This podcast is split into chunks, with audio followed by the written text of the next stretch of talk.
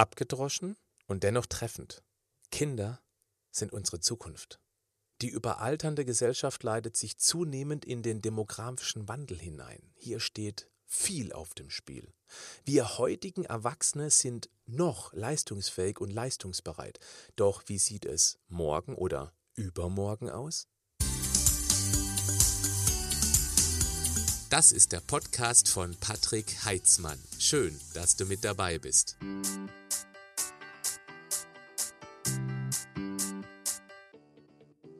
Es gibt sie und auch viele davon.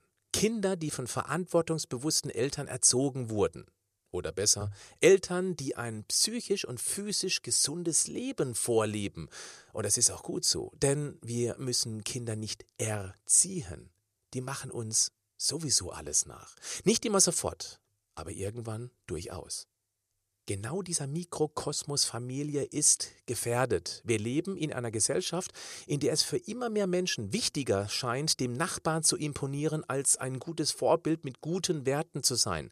Angestachelt von professionellen Marketingstrategien zeigt uns die Industrie, wie einfach und schnell es ist, heute die Glückshormone aus ihrem Versteck zu locken. Schnell verfügbares, hochkalorisches, billiges Futter. Alle paar Jahre ein über den billigen Kredit finanziertes neues Auto mit noch mehr Schnickschnack und regelmäßige Metamorphosen aus dem Elektronikmarkt stacheln zu Höchstleistungen im Job an, damit wir uns Dinge leisten können, die wir eigentlich gar nicht wirklich brauchen. Kinder bleiben leider oft auf der Strecke. War früher ein Elternteil praktisch immer zu Hause, konnte somit dreimal am Tag mit den Sprösslingen essen, was uns eine gewisse Esskultur vermittelte, sind heute oft beide berufstätig, weil das immer teurer werdende Leben finanziert werden muss. Ist doch bescheuert, wenn uns die Politik Krippenplätze für unter Dreijährige gesetzlich garantiert, damit beide Eltern ackern gehen können, um irgendwie über die Runden zu kommen. Sinnvoller wäre es, wenn sich die Volksvertreter darum kümmern würden, Einkommen so zu gestalten, dass auch die Mami oder der Papi für die Kleinen zu Hause bleiben kann?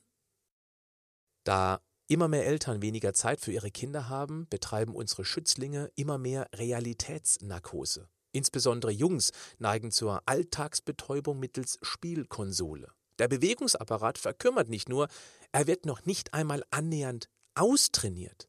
Zumindest einmal im Leben. Genau das bedeutet eine ernsthafte Gefahr im Erwachsenenalter, weil der Organismus später auf keine größeren Muskelreserven zurückgreifen kann. Zudem Sehnen, Knochen und Bänder sich nicht voll entwickeln konnten.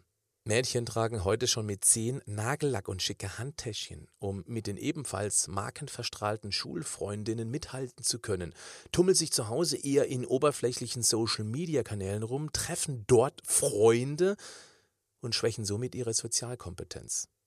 Esskultur wird mittels permanenter Werbungsdauerberieselung vermittelt. Ich liebe es und tschik tschika, säuselt uns McDonald ins Ohr. Nutella setzte lange genug auf die Nationalelf als trojanisches Pferd für ihre fettig-zuckrige Schmiere. Ja, erst 2014 lief der Deal aus und zack, Weltmeister. Ob das irgendwie zusammenhängt? Quatsch. Aber lustig finde ich die Botschaft trotzdem. Denn die Gefahr war groß, dass Kinder Nutella-Futter mit gut Fußballspielen verbinden und entwickelten sich langsam aber sicher selbst zum Ball. Wenn Eltern ihren Kindern keine bedingungslose Liebe geben, weil sie selbst unter Verkümmerung ihres Selbstwertgefühls leiden, dann ist die Gefahr groß, dass die Kleinen ihr Selbstbewusstsein nicht ausreichend entwickeln können und werden wiederum dadurch abhängiger von der Meinung der anderen, die sich wiederum einfacher von der Marketingmaschinerie der Großkonzerne beeinflussen lassen. Markenklamotten sind ein Beispiel dafür. Je kleiner das Selbstwertgefühl, desto wichtiger werden völlig überteuerte Klamotten von gehypten Designern. Kinder werden schon früh gemobbt, wenn sie klamottentechnisch nicht up-to-date sind. Also müssen die Eltern weiter ackern, damit sich das traurige, ja manchmal traumatisierte Kind den Platz in der Gesellschaft auf diese groteske Weise zurückerobern kann. Für gesundes Essen, mehr Obst und Gemüse, bleibt dann einfach kein Geld mehr. Ja, ich weiß, ich male gerade ein sehr schreckliches Bild und natürlich auch deutlich überspitzt. Das ist mir völlig bewusst. Sieh mir das bitte nach. Ich will damit ein bisschen doller wachrütteln. Ich wünsche mir, dass du dich nicht angesprochen fühlst, weil du andere Werte lebst, weil du ein gutes Vorbild bist, weil du gute Werte wie zum Beispiel Nächstenliebe, Respekt, Dankbarkeit deine eigenen nennst. Die Politik sollte sich für die richtigen Rahmenbedingungen einsetzen. Doch wer dauernd über die Gesellschaft oder die Arbeit der Politiker meckert, sollte einmal einen ganz kritischen Blick in die DNA unseres gesellschaftlichen Organismus wagen. Die eigene Familie. Sie ist der Mikrokosmos. Wenn hier weitestgehend alles in Ordnung ist, kannst du nur ein glücklicher Mensch sein. Du bist dann gut geimpft gegen die Verlockungen der Konzerne gegen das Streben, ständig höher, schneller, weiter zu kommen. Diese Ruhe überträgt sich auch auf dein Kind, auf deine Kinder, auf deine zukünftigen Kinder.